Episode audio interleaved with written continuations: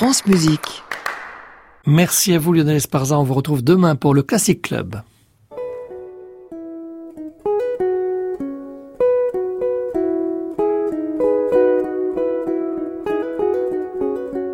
Arnaud Merlin, le portrait contemporain. France Musique.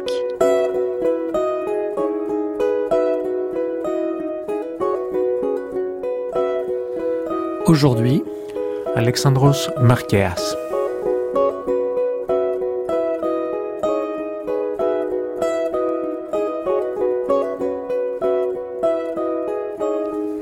Bonsoir à tous. Ce soir, dans le portrait contemporain, j'ai le grand plaisir de recevoir le compositeur, pianiste et improvisateur Alexandros Marqueas à la veille d'une création au Printemps des Arts de Monaco. Formé d'abord en Grèce, à Athènes, puis en France, au Conservatoire de Paris et à l'IRCAM, il conserve un rapport fort à son instrument, le piano, un attachement qui se traduit également par un engagement dans le chant des musiques improvisées. Depuis une quinzaine d'années, Alexandros Marqueas enseigne l'improvisation générative au conservatoire il se produit sur notre chaîne dans le cadre de l'émission d'Anne Montaron à l'improviste. Mais son travail de compositeur révèle encore bien d'autres intérêts, parmi lesquels les nouvelles technologies et la collaboration avec d'autres disciplines, le texte, la danse, le théâtre, les arts plastiques, l'architecture, le multimédia, tout en entretenant un lien originel avec ses attaches méditerranéennes.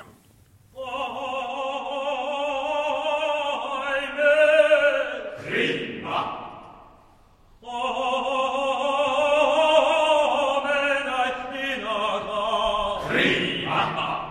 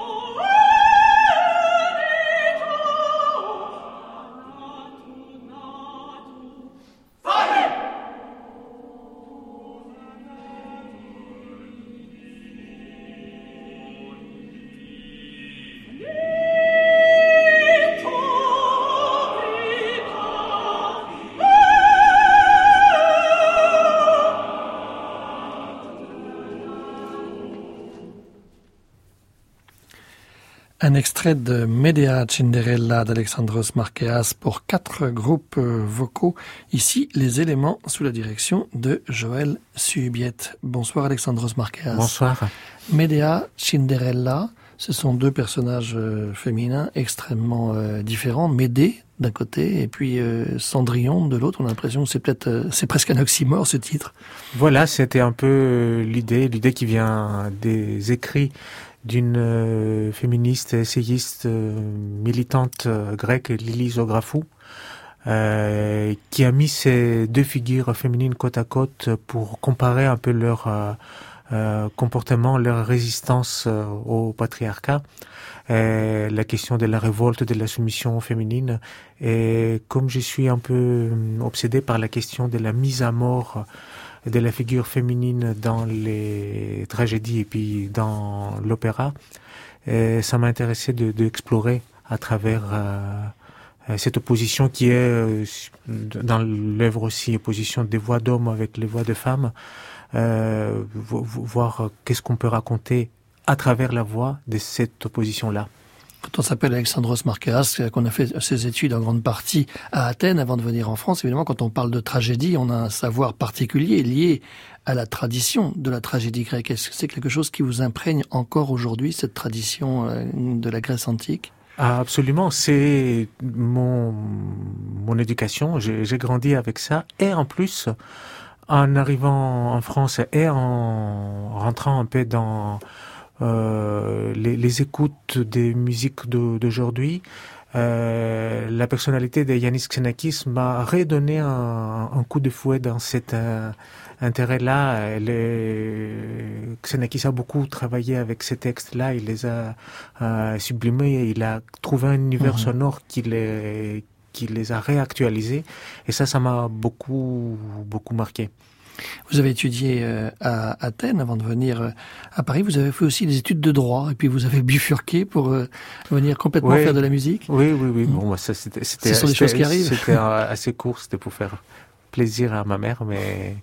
Pourquoi la France? Pourquoi vous aviez choisi la France? Il y avait ce modèle de Xenakis ou c'était la référence peut-être à la musique française ou? Ah bah, la, la France, c'était surtout la musique française. Et pour mmh. moi, c'était un grand amour pour euh, Debussy et Ravel, qui était partagé, ou plutôt c'est ma prof de piano en, Grèce qui m'a un, peu transmis ça et et puis une admiration qu'elle avait pour le conservatoire de Paris. Elle me disait toujours il faut que tu rentres au conservatoire de Paris. Du coup de tout petit j'étais un peu programmé pour faire ça et puis ça ça, ça a marché et je suis plutôt content. Gabriel Taquino comme professeur, puis Alain Planès, et puis euh, la classe de musique de chambre aussi. Vous auriez pu faire une carrière euh, de pianiste, de chambriste, mais la composition vous a rattrapé ou vous étiez déjà compositeur tout petit? Alors, euh, déjà, je viens d'une famille des, des, des, musiciens. Alors, mon père travaillait dans le monde de, du après Rebetiko euh, dans la, la, la, variété populaire et j'ai toujours euh, improvisé, j'ai toujours euh, tourné autour des œuvres que j'ai travaillé au piano et après j'ai commencé à faire euh, euh, plus d'improvisation, du jazz, des instrumentations et des paraphrases pour les amis. Du coup, sans être compositeur, j'ai été toujours dans les aléas et les contours des de l'acte euh, compositionnel. Et une fois en France, oui, j'ai décidé de, de, de de, m'y consacrer parce que j'ai senti des choses euh, que je ne pouvais dire qu'en me concentrant complètement à l'écriture.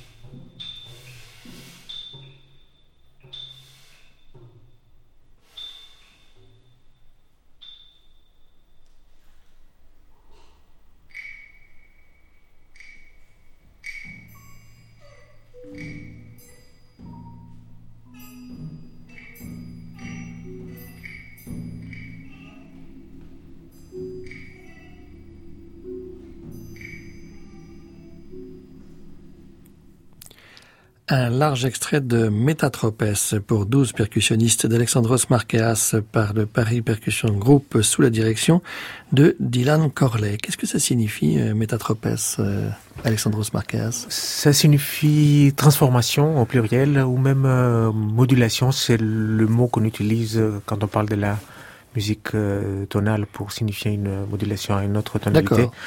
Mais dans les cas précis, c'est plus les, évidemment les modulations, les transformations euh, rythmiques et les phénomènes de polymétrie qui peuvent euh, résulter quand on superpose différents rythmes composés, rythmes issus un peu du, des traditions musicales et de la langue grecque.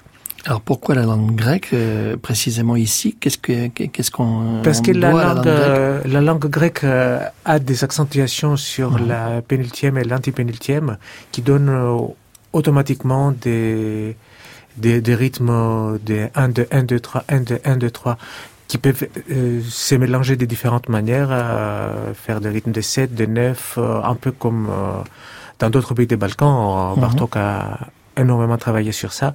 Voilà, et puis c'est deux de, de, choses qui peuvent toujours nourrir l'imaginaire des musiciens. Et moi, j'avoue que le, le rythme, la transformation euh, rythmique, c'est quelque chose qui me préoccupe beaucoup y compris sur la conception euh, de la forme. Quand on pense à transformation ou à modulation, ça peut faire penser à des musiques de, de processus qui s'auto-engendrent ou à des choses qui viennent aussi de la, de la, musique spectrale. Quand on voit le titre modulation au pluriel, par exemple, ça n'a pas de rapport avec ça? Euh, pas de rapport avec la musique euh, spectrale et la pièce de, de, de Gérard Rizet dont, à, laquelle vous faites euh, Modulation, euh, référence. Mais, mais c'est vrai que les micro-modulations, euh, quand elles, elles se déploient, au bout d'un moment, euh, laisse apparaître des modulations et des transformations au niveau de la forme. Et, et cette euh, révélation qui est beaucoup plus soudaine parce qu'elle elle évolue sous les seuils de la perception, euh, comment on passe de l'infiniment petit, euh, de la phrase moyenne à la macro-forme, et quelque chose qui toujours génère, je pense, une émotion euh, chez le compositeur et on a envie d'explorer ça, d'aller toujours euh, du plus petit au plus grand et voir comment on peut euh, aboutir à des formes cohérentes. Compositeur, euh, vous l'êtes, Alexandros Marqueas. Improvisateur, vous l'êtes aussi. Pianiste, euh, toujours. Et vous enseignez aujourd'hui euh, l'improvisation générative au Conservatoire de Paris depuis maintenant une, une quinzaine d'années. Et puis, on vous entend régulièrement au piano, ou bien avec vous-même, ou bien avec d'autres musiciens. Par exemple, avec le Quatuor Habanera, pour une pièce que vous avez écrite, Épilogue. On en connaît plusieurs versions, puisqu'il y a un improvisateur qui peut se mêler à cette partition écrite. Et là, en l'occurrence, c'est vous. Exact. C'est, c'était des pièces que le Quatuor Habanera m'avait. Un quatuor de saxophone. Oui, et il m'avait demandé euh, à l'occasion d'une collaboration avec euh, Luis Clavis. Et j'ai imaginé deux quatuors comme ça qui laissent suffisamment euh, de place euh, à un improvisateur, soit de manière horizontale, soit de manière verticale, pour intervenir, pour enrichir, pour se fondre euh, dans le dispositif ou pour euh, s'en extraire de manière antagoniste. Et voilà, euh, chacun aborde ça à sa manière. Je me rappelle que Louis Clavis aimait bien avoir devant lui la partition tout en jouant autre chose. Euh, moi, je joue souvent cette pièce-là avec le Quatuor Habanera et j'aime bien être juste en face euh, du son et essayer de réagir euh, comme si je la... Comme si vous n'aviez pas ouais, Voilà, comme si c'était pas moi.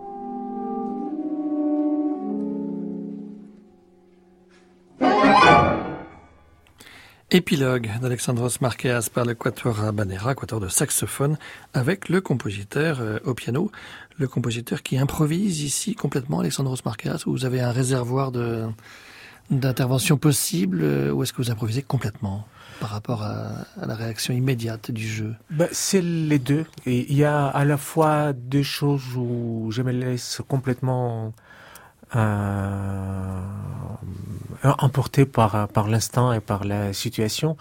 Et d'autres choses qui sont préméditées. J'aime bien l'idée de l'improvisation euh, préméditée parce que euh, ça permet dans mon esprit de combiner à la fois une euh, euh, direction, une euh, intentionnalité autour du son, et puis en même temps la liberté de réagir et d'être surpris constamment par par les sons qui, qui m'entourent.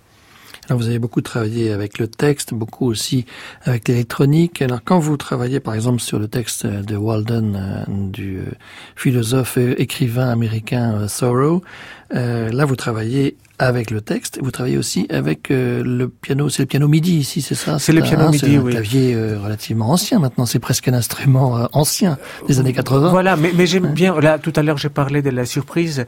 En tant que pianiste, quand je pose mes mains sur un clavier de piano et il y a autre chose en même temps que le son du piano, il y a une sensation qui me plaît beaucoup parce que ça me permet d'inventer des choses, d'inventer même des choses au niveau digital que j'ai, auxquelles je pense pas naturellement. Et, et cette euh, sensation, selon les sons qu'on peut programmer derrière euh, le, clavier MIDI, enfin le piano qui est aussi clavier MIDI, et ben, me donne beaucoup beaucoup d'idées je, je, continue toujours à explorer ça. ça. Ça me plaît beaucoup l'idée. Ce qui veut dire que là aussi vous allez vous laisser surprendre ou est-ce que tout ce que vous avez programmé, vous le savez à l'avance? Euh, J'imagine que oui. Bah, Sur ces miniatures de Walden particulièrement. Je le sais d'avance mais je ne sais pas exactement où je les programmé et dans quel ordre. Mhm. Du coup, parfois je suis obligé de, de tâtonner, de les chercher, d'inventer de, des stratégies pour euh, aboutir à quelque chose que je sais que quelque part il est caché dans les claviers. Du coup, enfin tout ça, ça, ça, ça, m'amuse. Ça, ça fait que l'instant où je joue, il y a une tension, il y a quelque chose qui. Mais qu'est-ce qui, qu'est-ce qui vous amuse particulièrement? C'est la prise de risque de l'improvisateur, c'est la perte de contrôle du compositeur, c'est cet équilibre très bizarre entre les deux. qu'on on est toujours d'un côté plus ou moins ou de l'autre? Ben, c'est les deux, c'est les deux. Avant, j'ai considérer l'improvisation comme un, laboratoire qui, pour la composition. Qui, donne des idées pour la composition et même parfois le contraire que la, la composition était une sorte de préparation mentale pour euh, improviser. Maintenant, dans les travaux que j'ai fait, ce que j'ai essayé de mettre en place pour les années à venir, c'est de pouvoir avoir les, deux en même temps, euh, créer une symbiose, une fusion entre euh, tous ces éléments-là qui me permettent de, trouver toujours euh, autre chose au niveau du son, au niveau du piano, au niveau de la forme finalement. I am no more lonely. I am no more lonely. I am no more lonely. I am no more lonely. I am no more lonely, I am no more lonely, I am no more lonely. I am no more lonely, I am no more lonely, I am no more lonely, I am no more lonely. I am no more lonely, I am no more lonely.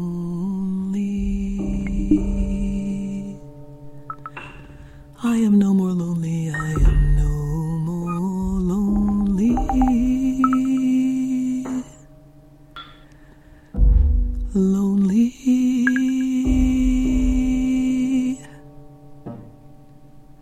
I am no more lonely than the loon in the pond that laughs so loud, or than Walden Pond itself. I am no more lonely than a single mullen or dandelion in a pasture, or a bean leaf or a sorrel, or a horsefly or a humble bee. I am no more lonely, I am no more lonely, I am no more lonely than the millbrook or the weathercock or the North Star, or the South Wind, or an April shower, or a January thaw, or the first spider in a new house. I am no more lonely, I am no more lonely, I am no more lonely. I am no more lonely, I am no more lonely, I am no more lonely.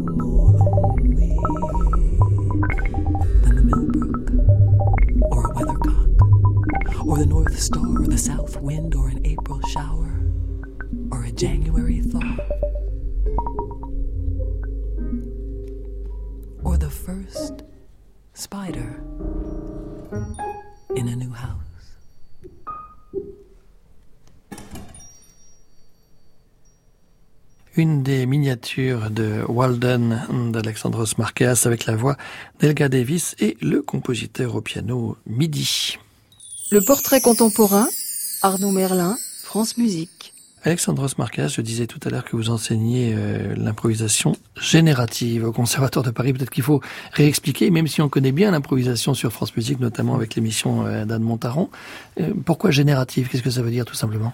Alors, euh, génératif, c'est le, le- le terme un peu euh, imaginé par euh, Alain Savouré qui a créé cette euh, classe-là euh, pour faire référence à Pierre Schaeffer qui disait, enfin on paraphrase un tout petit peu, mais il disait en gros que l'entendre génère le faire. Et il parlait évidemment de la musique électroacoustique, cette nouvelle façon de composer la musique pas en passant par les symboliques de la partition, mais la composer en présence du matériau. Et ces matériaux-là donnent l'idée de l'étape suivante et ainsi de suite. Et c'est la même chose avec euh, l'improvisation générative qui est d'ailleurs liée au développement de la musique euh, électroacoustique en France parce qu'au début c'était des musiciens qui venaient en studio chez Pierre euh, Mhm. Schaeffer euh, pour improviser, pour faire des prises de son et qui se sont progressivement détachés du studio pour faire des concerts. Et puis cette tradition-là se retrouve euh, au sein de notre euh, classe du conservatoire. Donc c'est pas l'improvisation euh, au sens où un musicien de jazz improvise dans un style bebop avec euh, des harmonies bebop, etc. C'est pour distinguer aussi d'autres pratiques improvisées dans d'autres musiques. Euh, absolument, mais elle fait partie de la grande famille de ce qu'on peut appeler les free music, qui, peut, Musique qui, qui libre. inclut le, le- le free jazz, le rock alternatif ou autre chose, et qui sont aussi basés sur un principe euh, euh, sonore, c'est-à-dire euh, pas une musique des notes, mais une musique des matières, et puis aussi sur la li- liberté, la responsabilité, l'inventivité du, musicien, qui est à la fois interprète et, compositeur de sa musique. Alors quand vous venez par exemple dans l'émission d'Anne Montaron et que vous faites une série qui s'intitule Piano Caméléon, euh, Caméléon, on retrouve l'idée de la transformation, de la transformation progressive. Tout à fait. C'est caméléon, c'est mon animal préféré. Du coup, j'essaye de, de jouer avec cette ambiguïté de quelque chose qui qui prend la couleur de son de son environnement, euh, qui se cache, qui se révèle, mais qui arrive à bouger et puis et puis prendre une autre une autre forme, une une autre couleur. Alors j'appelle comme ça toutes les improvisations pianistiques euh, solo que j'ai fait parce que mon idée c'est toujours de prendre euh, le son du piano d'une euh, certaine manière et l'abandonner comme si c'était un autre euh, instrument.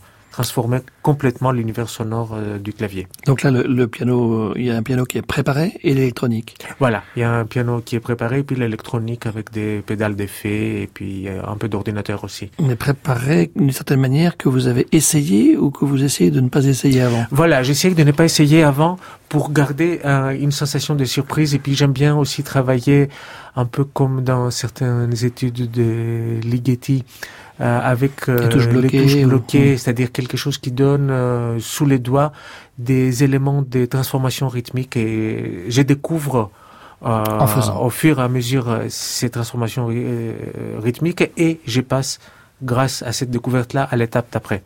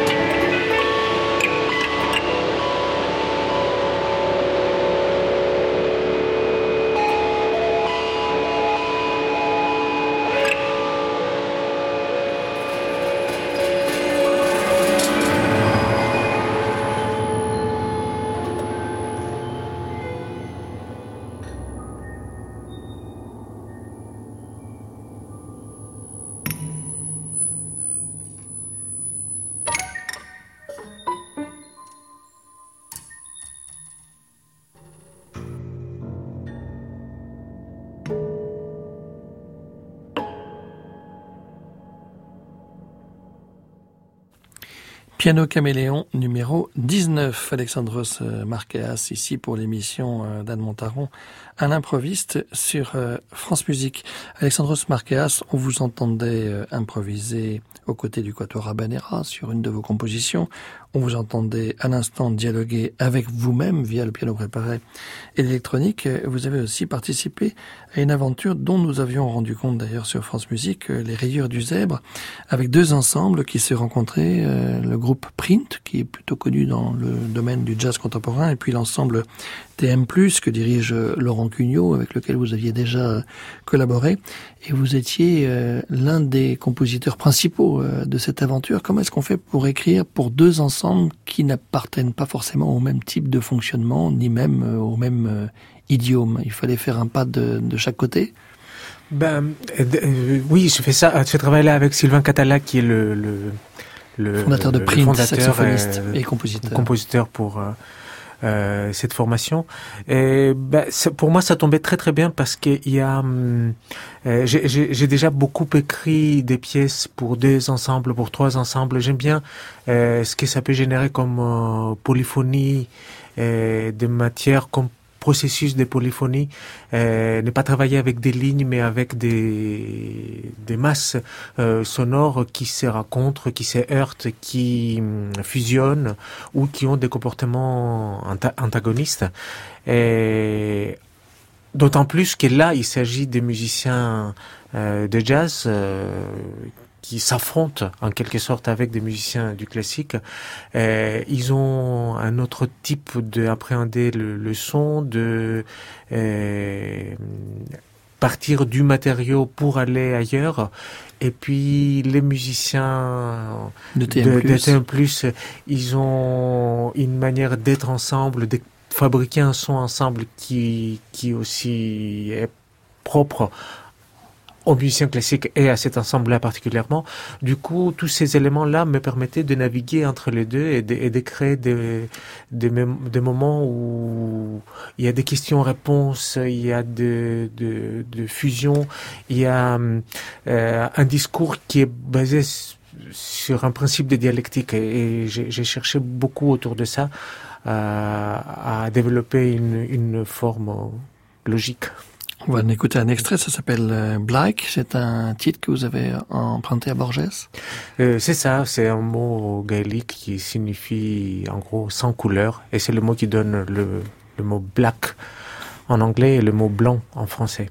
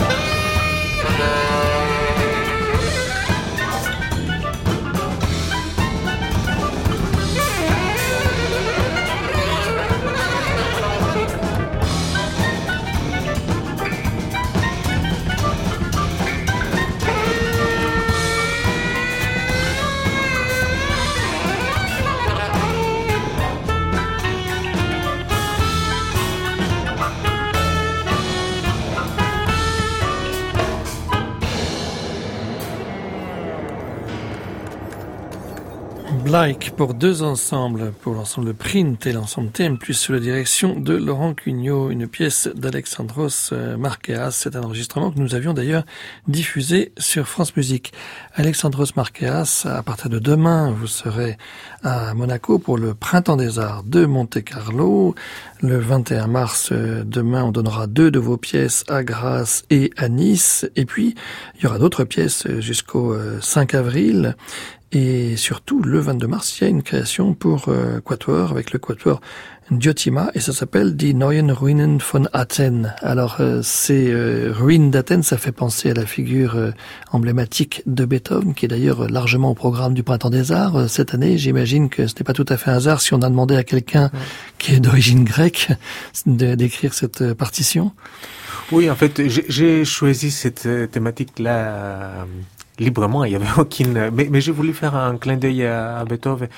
Et puis à cette œuvre-là, dont les, les pitchs, comme on dit, me, plaît un peu ces histoires de la déesse Athéna qui euh, se réveille 2000 ans après. Elle reconnaît pas, elle, elle reconnaît plus sa sa ville euh, qui était si prospère euh, jadis. Euh, mais pour, pour moi, c'est... Vous ne reconnaissez plus votre Grèce, Alexandros Markeas, aujourd'hui Oui et non. Je, je, reconnais des choses, mais c'est exactement ça, les, les, ruines. Les ruines, euh, c'est quelque chose qui raconte à la fois euh, le passage euh, un peu destructeur du temps, mais aussi euh, la résistance des éléments. Les, les éléments euh, se déforment, se transforment, mais gardent un souvenir de leur présence. Et c'est un peu ce qui se passe à Athènes. Mais Athènes, en ce moment, c'est particulièrement une ville qui est un peu euh, remplie de ruines, des ruines à la fois euh, de, de, sites euh, industriels et puis d'une époque euh, euh, néoclassique des maisons qui n'ont pas été transformées. C'est une ville un peu étrange, la, la crise qui frappe depuis. Mmh. Vous y retournez euh, régulièrement? Oui, oui, j'y vais régulièrement. J'ai toujours ma famille et puis je suis toujours un peu euh, euh,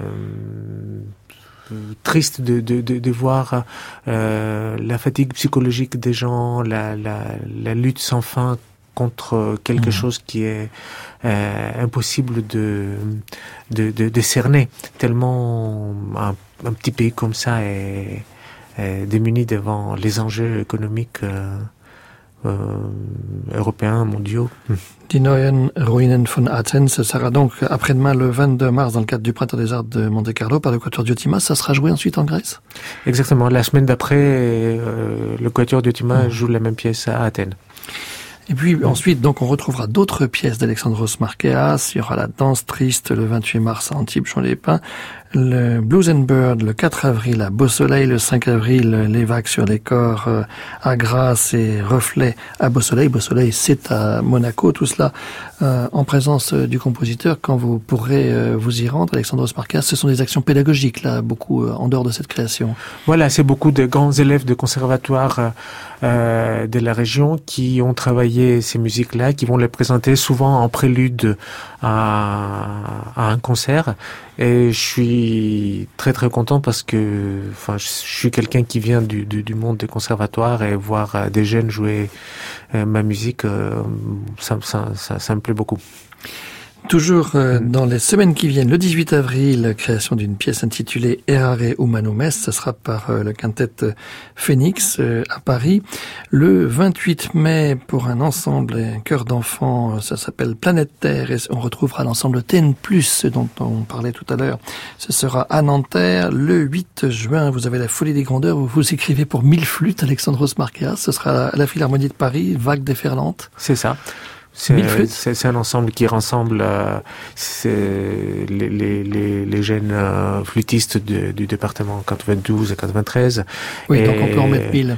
Oui, Il faut voilà. Que ça sonne, là, hein. euh, ben, ouais. C'est pour ça que j'ai choisi ouais. l'idée de la vague, euh, faire en sorte à ce que le son se déploie à travers euh, cette multitude des, des sources et, et, et devient quelque chose de homogène. Et puis le 12 et le 13 juillet, dans le cadre du festival Radio France Montpellier, on retrouvera une autre pièce avec la main harmonique, l'ensemble de Frédéric Bétous. Ça s'appelle Manif. C'est d'actualité? Un peu d'actualité aussi, ça s'inspire un peu de, de, de, des cris de colère euh, qu'on attend autour de nous, mais aussi c'est une sorte de manif imaginaire, quelque mhm. chose qui qui qui réclame tout et son contraire à la fois. J'aimais bien cette idée utopique. Alors en attendant cette manif créée à Montpellier au mois de juillet, nous écoutons le même ensemble, la main harmonique de Frédéric Bétous, dans une pièce sur un texte de Pétrarque après la mort d'Alexandros Marquez.